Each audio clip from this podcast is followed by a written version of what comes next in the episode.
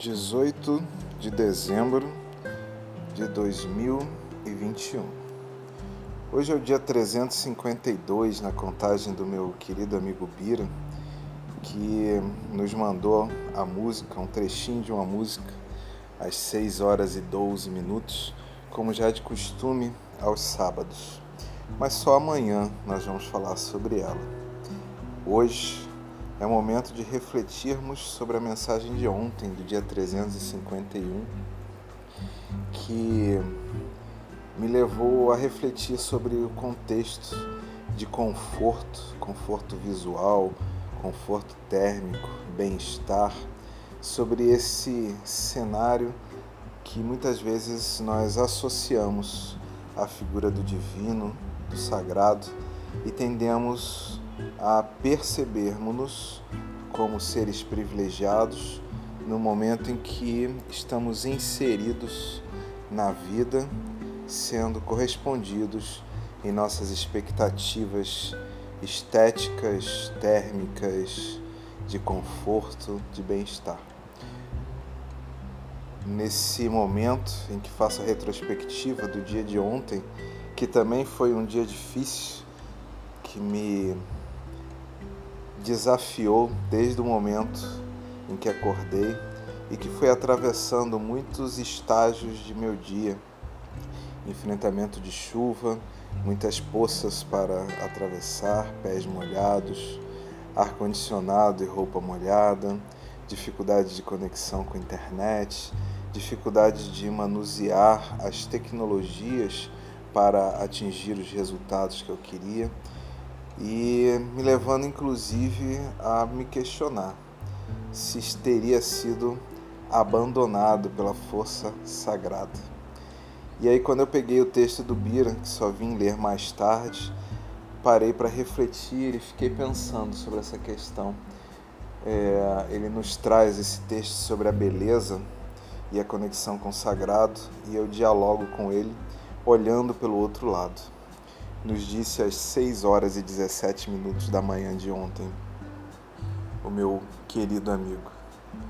Deixe que a beleza do mundo toque seu coração. Na beleza das flores descobre-se a beleza do existir, enfim, a beleza de Deus. Também, ao ouvir uma música, somos elevados ao eterno som que ecoa na criação desde de o tempo dos tempos.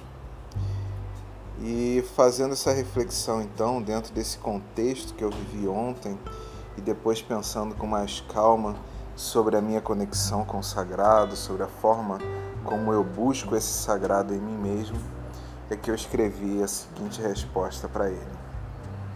Fiquei pensando sobre a ideia de beleza e enquanto de nossas percepções culturais, biológicas, sensoriais e ancestrais interferem neste entendimento.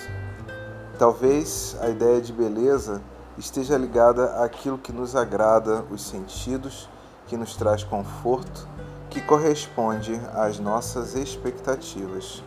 Associar a beleza que percebemos à ideia de sagrado talvez nos distancie da conexão com o desconhecido, com os mistérios sagrados e com o nosso próprio futuro, que é incerto e imprevisível. Que vozes ouvimos quando miramos apenas nos contextos que nos oferecem conforto? Estaremos criando Deus à nossa imagem e semelhança? Procuramos uma força que age segundo nossa vontade e capacidade de compreensão? Talvez seja muito difícil vermos a beleza existente em toda a complexidade que foge à nossa compreensão. Talvez seja um desafio nos sentirmos acolhidos e protegidos frente aos aspectos da vida que nos trazem desconforto, que não compreendemos e que não correspondem a nossas expectativas de beleza e de bem-estar. Gosto de pensar que há beleza em tudo, até mesmo no que não compreendemos. Mas reconheço a dificuldade em ver beleza em uma tempestade ou o amor divino em enchentes que provocam transformações drásticas no ambiente e trazem prejuízos para a sociedade. Por certo, Precisamos de inspiração e conseguimos encontrá-la naquilo que compreendemos. Mas há nos mistérios e no desconhecido, no que nos causa desconforto, um poderoso móvel que não é apenas medo e desconforto.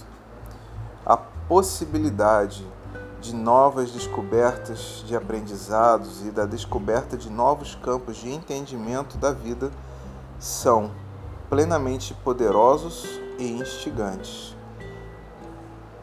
Nos sabemos nos sabermos afrontados pelo que não compreendemos, pelo que não nos estimula esteticamente, é também uma forma do sagrado nos conduzir à prosperidade e ao progresso. Eu sou Guilherme Frankel e este foi mais um episódio do podcast Acordei Inspirado, que se encontra disponível gratuitamente em todas as plataformas de podcast do mercado, incluindo o Deezer e o Spotify, e que tem o seu perfil no Instagram, o acordei.inspirado, uma plataforma de informação sobre o andamento deste projeto.